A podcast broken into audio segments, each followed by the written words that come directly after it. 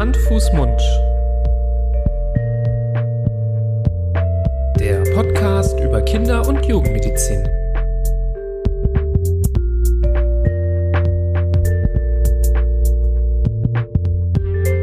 So, ihr Lieben, herzlich willkommen zu einer neuen Folge von Hand, Fuß, Mund. Hallo Florian. Grüß Gott. Hallo Nibras. Heute wollen wir heute nochmal ein wichtiges Thema besprechen, was sich zuletzt viele Hörerinnen und Hörer gewünscht haben. Ähm, das ist nämlich das Thema Fimose. Da springen wir doch direkt einfach rein in das Thema. Heute geht's ein bisschen schneller hier voran, ähm, weil wir uns vorgenommen haben, ja, das Thema direkt mal anzugehen. Das äh, hatten wir im Rahmen einer Umfrage mal gefragt, welche Themen ihr euch wünscht und da wurde das häufig genannt. Und ähm, das ist ein Thema, was sehr, ja, gefühlt für sehr viel Verwirrung immer sorgt. Ähm, das liegt zum einen daran, dass es auch unterschiedliche ja, Therapiemöglichkeiten gibt und unterschiedliche Herangehensweisen, ab wann man was tut. Dann ähm, habe ich aber auch immer wieder das Gefühl, dass auch Kinderärzte selber und dann wiederum Kinderurologen, Kinderchirurgen immer auch mal so ein bisschen leicht andere Meinungen vertreten und ähm, dadurch äh, ja eine gewisse Verwirrung auftritt in der Bevölkerung. Und so versuchen wir das jetzt hier vielleicht an dieser Stelle etwas klarer zu fassen, auf jeden Fall. Aber vielleicht fangen wir erstmal mit der Definition an, was das überhaupt ist. Vielleicht ein, noch ein Wort zur Verwirrung. Das grundsätzlich kann man das ja gut nachvollziehen, dass äh, da viele Menschen, viele Eltern irgendwie sich fragen, ist das normal? Ähm, mein Kind ist jetzt so und so alt, ähm, sollte das gelöst sein, sollte das nicht gelöst sein? Da werden wir gleich näher drauf eingehen. Und da sich das über Jahre hinziehen kann, ähm, gibt es da, glaube ich, äh, große Schwierigkeiten, da den, den richtigen, die richtige Info zu finden. Auf der anderen Seite, was du sagst, ist vollkommen richtig, dass da viele Ärzte auch unterschiedliche Meinungen haben, wobei ja die Leitlinien zum Beispiel, um die es heute sicherlich auch großteils geht, ja ziemlich klar sind, ähm, dass dass da gibt's wenig, wenig Zweifel und so ein bisschen Spielraum nur. Aber jetzt hau rein mit deiner Definition. Ja, definieren kann man das relativ äh, kurz. Also Fimose ist eigentlich ja nur das medizinische Wort für eine Verengung der Vorhaut. Und das bedeutet auch noch nicht, dass es irgendwie krankhaft sein muss, sondern Fimose ist einfach nur die Beschreibung. Und ähm, das kann krankhaft sein, das kann aber auch ganz normal sein. Denn eine Fimose, eine enge Vorhaut ist etwas sehr Physiologisches. Und umso jünger das Kind ist, umso ähm, ja, normaler ist es auch und umso älter es wird und ähm, diese Fimose fortbesteht, umso eher kann es sein, dass Probleme auftreten, umso eher kann es sein, dass man dann sagt, ja, jetzt ist das nicht mehr ganz normal. Aber du hast eben das schon angedeutet, dieser Zeitpunkt, ähm, ab wann man sagt, das ist vielleicht jetzt langsam zu spät, hat sich an der letzten Jahren gefühlt auch ähm, nach hinten verschoben. Also ich kenne das noch so von Anfangszeiten des Studiums, dass äh, man mal gesagt hat, ähm, ja, so bis zum Schulkindalter sollte das weg sein. Und da ähm, von der Aussage sind ja ganz viele zurückgetreten und sagen, ähm, nee, nee, also das kann durchaus bei vielen auch, wenn es keine Probleme macht, bis ja ins jugendlichen Alter, bis zum Ende der Pubertät toleriert werden. Ähm, das ist also wirklich nochmal etwas, wo man aufpassen muss, dass man auch keine alten Quellen sich irgendwie durchliest. Ich denke, in alten Büchern stehen auch nicht mehr so ganz die zeitgemäßen Meinungen drin. Hm. Also die, der Ursprung liegt ja in, wie immer in der Entwicklung des, des Kindes, in der Embryonalzeit da entsteht ja die, die Haut und die Schleimhaut der einerseits der Glanz, also der Eichel des Penis und andererseits ähm, der Vorhaut entsteht ja aus den gleichen Zellen. Das heißt, das ist irgendwann mal noch die, die gleiche Vorläuferzelle und dann entwickelt sich daraus die eine Haut und die andere Schleimhaut. Und es ist eigentlich, kann man sagen, vollkommen normal, dass beim Neugeborenen zum Beispiel diese beiden äh, Schichten noch miteinander verwachsen sind. Und gleich vorweg und ganz wichtig bei dieser Folge, man soll auf keinen Fall versuchen, also beim Säugling nicht und sonst auch nicht, hier mit Gewalt oder mit Nachdruck die Vorhaut nach hinten zu schieben und möglicherweise dadurch eine Verletzung oder einen Einriss ähm, zu riskieren, weil dann, dann kann es zu Narbenbildung kommen und dann kann es wirklich zu einer ähm, Fimose kommen, die man auch operativ angehen muss. Alles andere ist eine langwierige, langjährige Entwicklung. Das löst sich nach und nach voneinander ab. ähm, so dass es wirklich bis zur, und du hast gerade schon genannt, bis zur ähm, Pubertät dauern kann, bis man die Vorhaut komplett zurückziehen kann. Das ist schon, da muss man schon einige Geduld aufbringen, vor allem als äh, Jüngling sozusagen.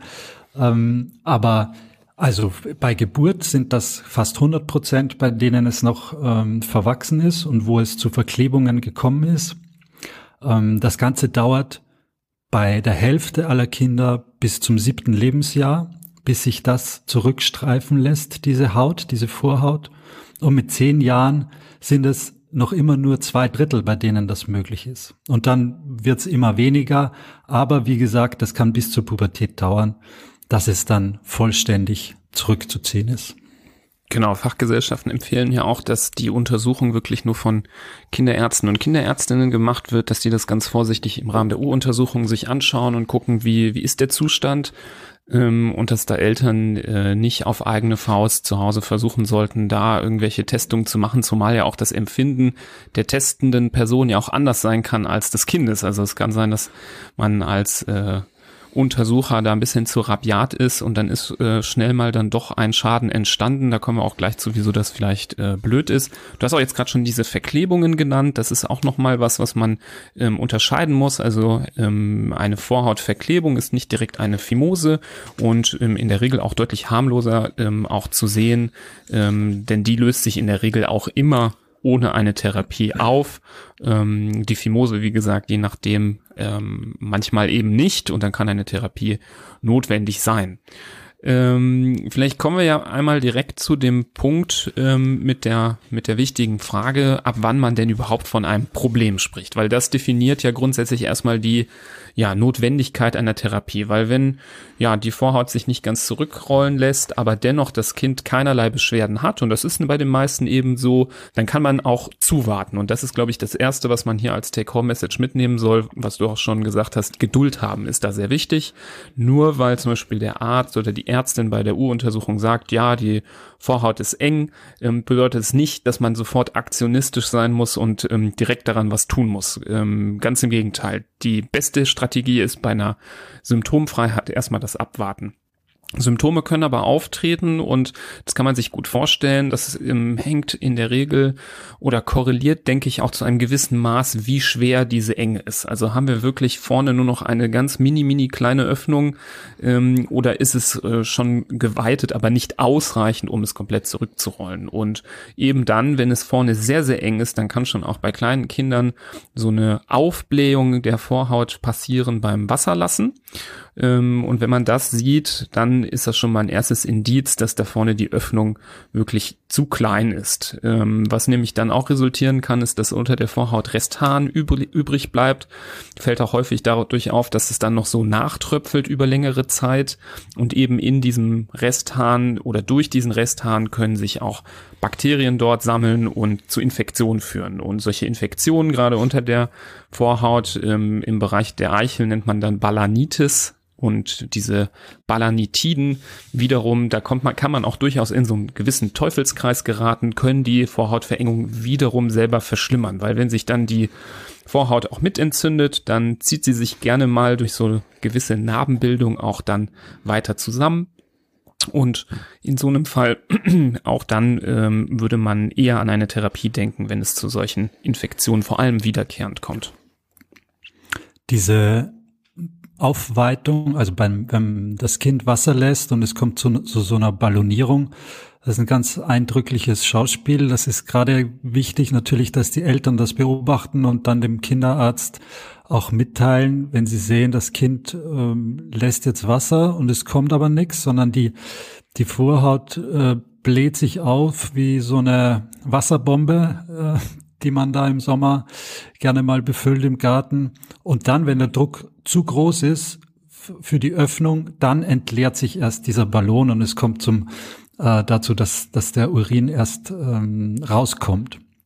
Das ist ein ganz wichtiges Indiz dafür, dass man hier doch äh, ernsthaft überlegen sollte, konservativ zumindest zu behandeln. Das andere ist, ähm, wenn das Kind Schmerzen angibt bei Miktion, also beim Wasserlassen, ist ein weiteres Indiz dafür, dass es entweder Da muss man natürlich differentialdiagnostisch auch vorneweg schon an einen Harnwegsinfekt denken oder aber eben auch eine äh, durch eine Phimose verursachte Schmerzen. Und was auch manchmal ganz absurd aussehen kann, ist die Richtung des Harnstrahls. Also wenn hier der Urin nicht ähm, dem der Schwerkraft und dem Verlauf des Penis folgt, sondern einfach mal links oder rechts ganz absurd abbiegt. Auch das ist ein Zeichen dafür, dass es da schon zu solchen Verklebungen und, und nur einer kleinen Öffnung gekommen ist, die man, äh, wie gesagt, dann mit dem Arzt gemeinsam eventuell konservativ behandeln kann und sollte.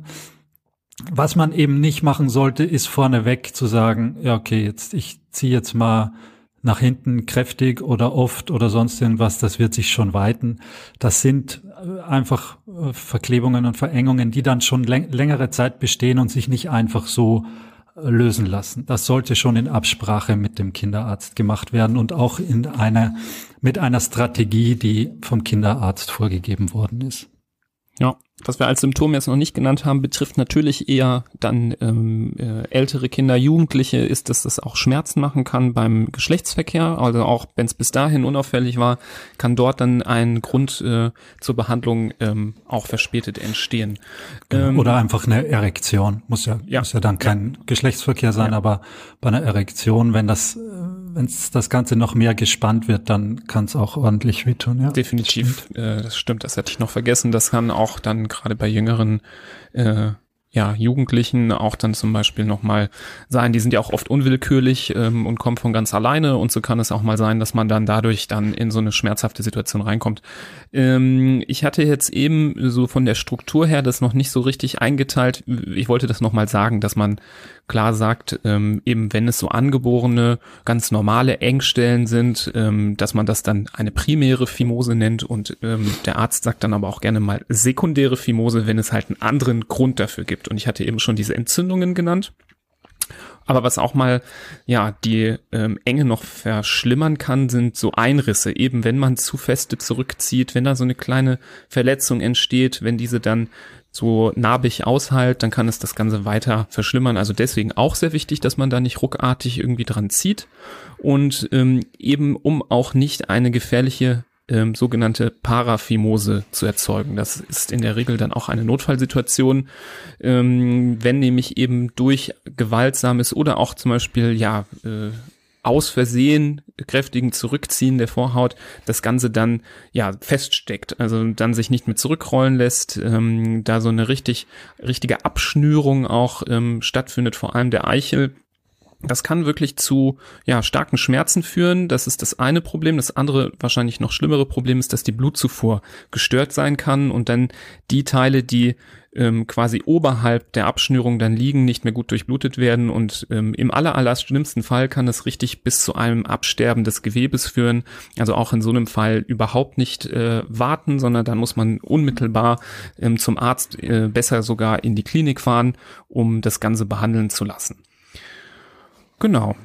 Vielleicht können wir jetzt zu den äh, nochmal zu den Schritten gehen, ähm, was man therapeutisch so machen kann. Mhm. Ähm, aber vorweg nochmal ganz klar betonen, um auch hier nochmal Sicherheit reinzubringen.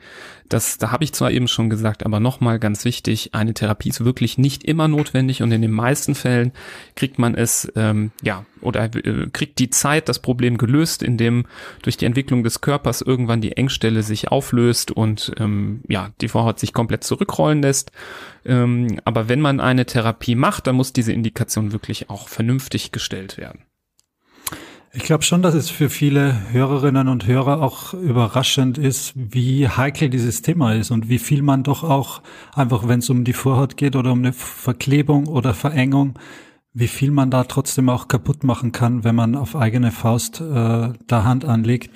Insofern äh, finde ich das äh, ein ganz, ganz wichtiges Thema. Und natürlich ähm, wollen wir die das Publikum jetzt nicht im Regen stehen lassen und sagen, ja, äh, was man dagegen tut, könnt ihr selbst raussuchen. Es ist auch relativ überschaubar, muss man sagen.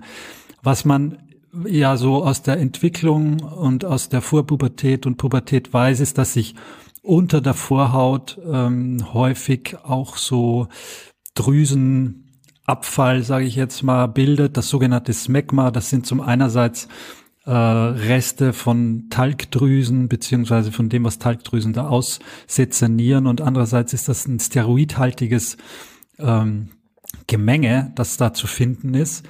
Und das weist uns auch schon die Richtung, wenn es um die Therapie geht, weil was man dann tun kann, ist, dass man mit steroidhaltigen Cremes arbeitet. Das heißt, man wieder in Absprache mit dem Kinderarzt, der muss das ja auch verschreiben, ähm, fängt man dann an, mehrmals täglich, circa zwei, zweimal täglich, ähm, vorne an die Enge der Vorhaut äh, ein bisschen von dieser steroidhaltigen Creme aufzutragen und da macht man mal gar nichts. Da macht man mal zwei Wochen gar nichts und immer nur diese Creme da drauf. Und nach zwei Wochen kann man versuchen, vorsichtig äh, die Vorhaut so ein bisschen zurückzuziehen und kann schauen, ob sich das verbessert hat.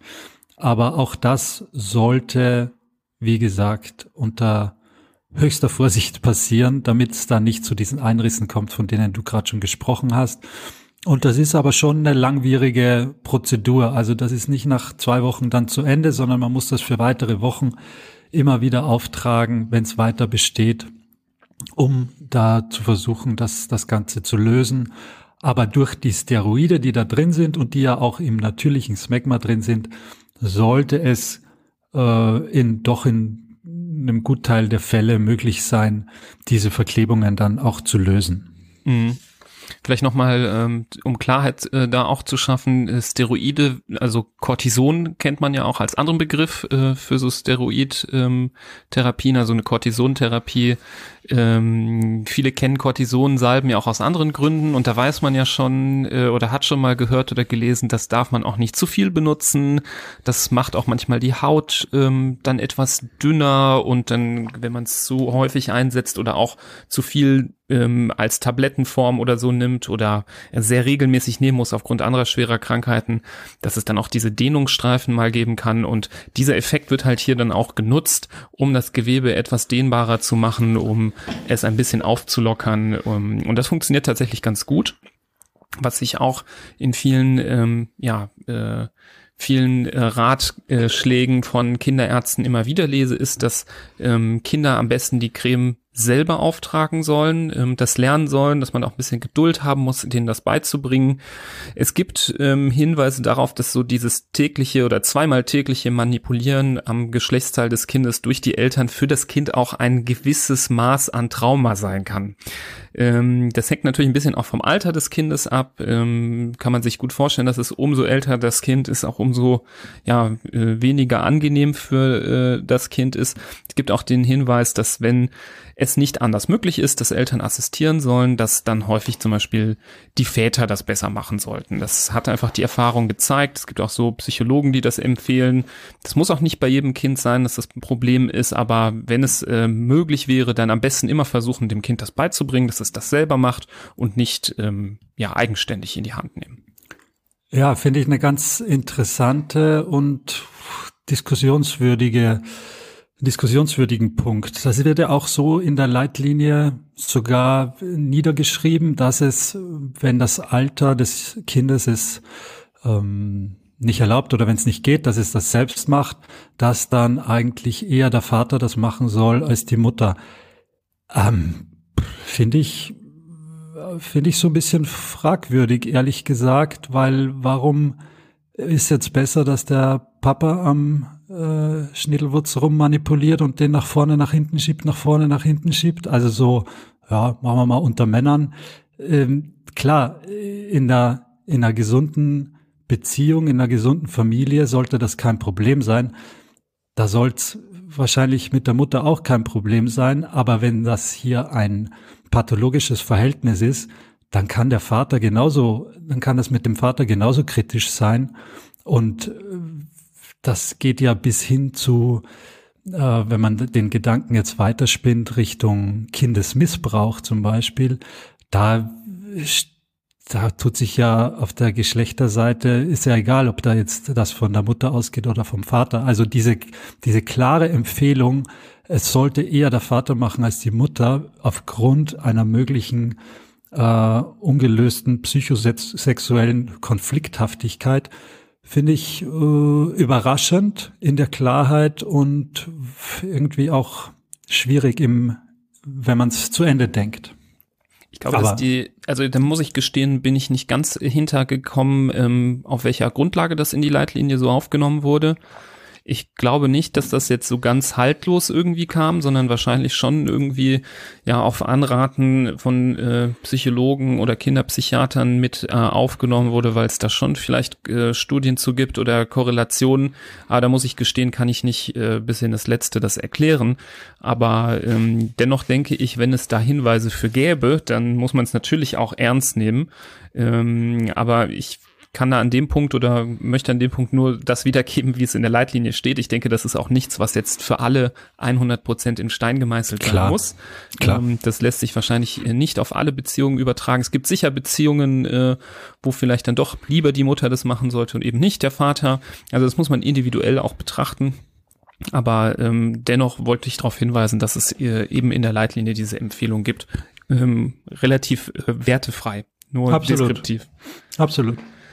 Genau. Wenn das jetzt alles nicht hilft, was gibt's dann noch für Möglichkeiten? Ähm, konservativ geht dann in der Regel eigentlich tatsächlich nichts mehr. Also wenn man dann nach vier bis sechs Wochen Cortison-Therapie zu keinem positiven Ergebnis gekommen ist, stellt sich dann relativ ähm, schnell dann die Indikation für eine Operation, weil man möchte eben die Situation nicht weiter so beruhen lassen, ähm, auch gewisse Infektionsrisiken vermeiden ähm, oder Risiken von Verletzungen, so dass man dann ähm, sich für eine Operation entscheidet. Und auch hier ist das Thema etwas kontrovers. Denn es gibt verschiedene Techniken, wie man operieren kann. Und je nachdem, welche Quelle man anschaut, und ich glaube auch diese Chirurgen, die die Operation selber durchführen, haben auch ein bisschen verschiedene Meinungen.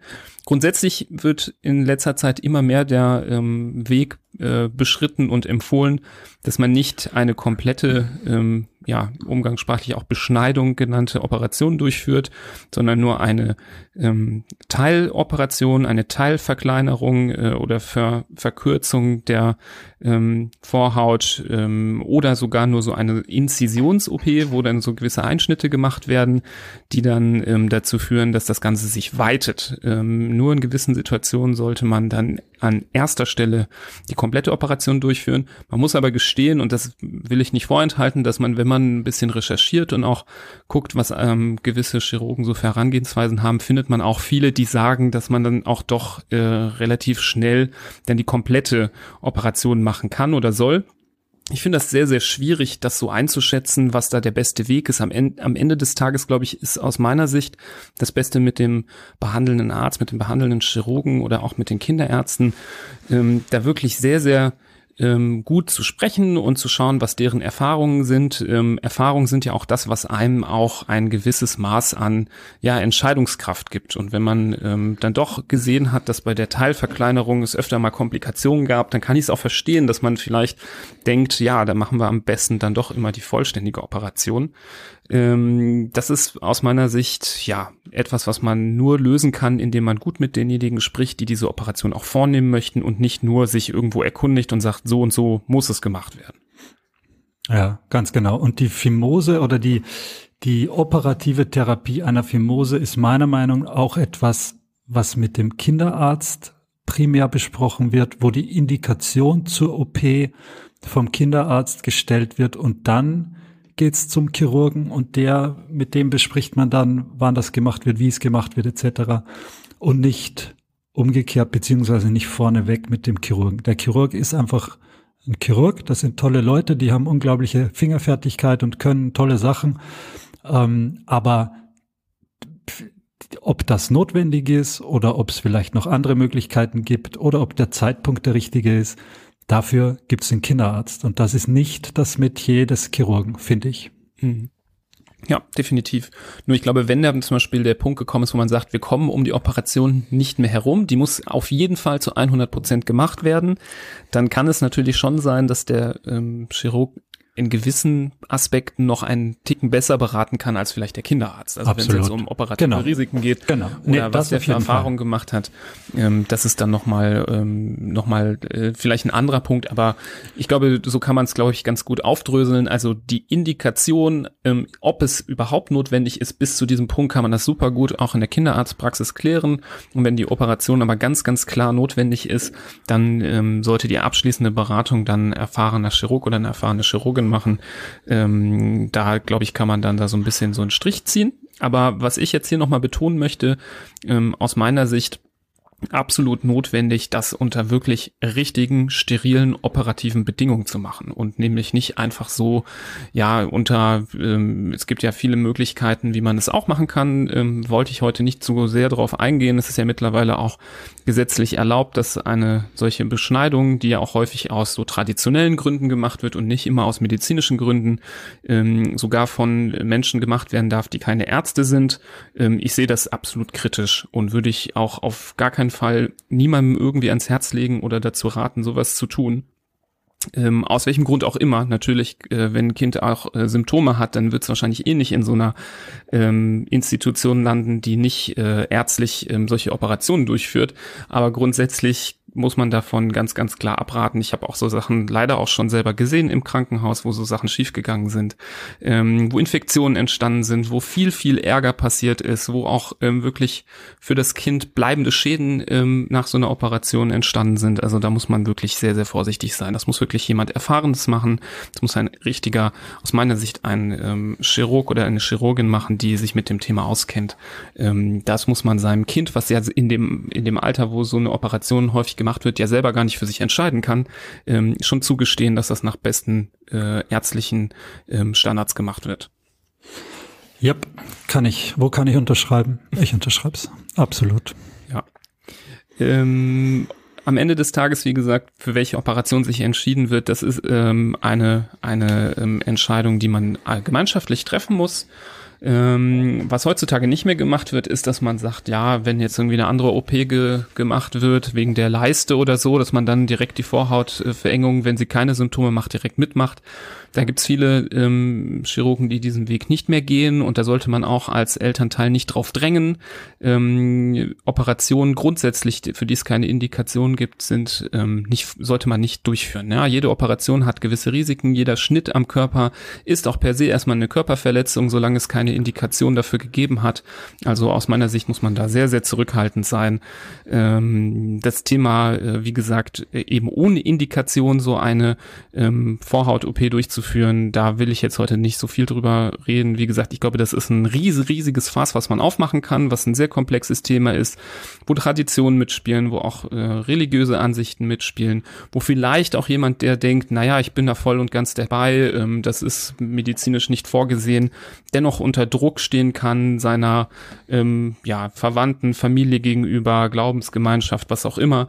Ähm, das kann sehr, sehr problematisch sein. Man muss am Ende des Tages ähm, eine gewissenhafte Entscheidung Entscheidung immer im Kindeswohl treffen und ähm, da lasst, äh, sollte man sich dann auch beim Kinderarzt oder bei der Kinderärztin beraten lassen, wenn man da ähm, schwankt.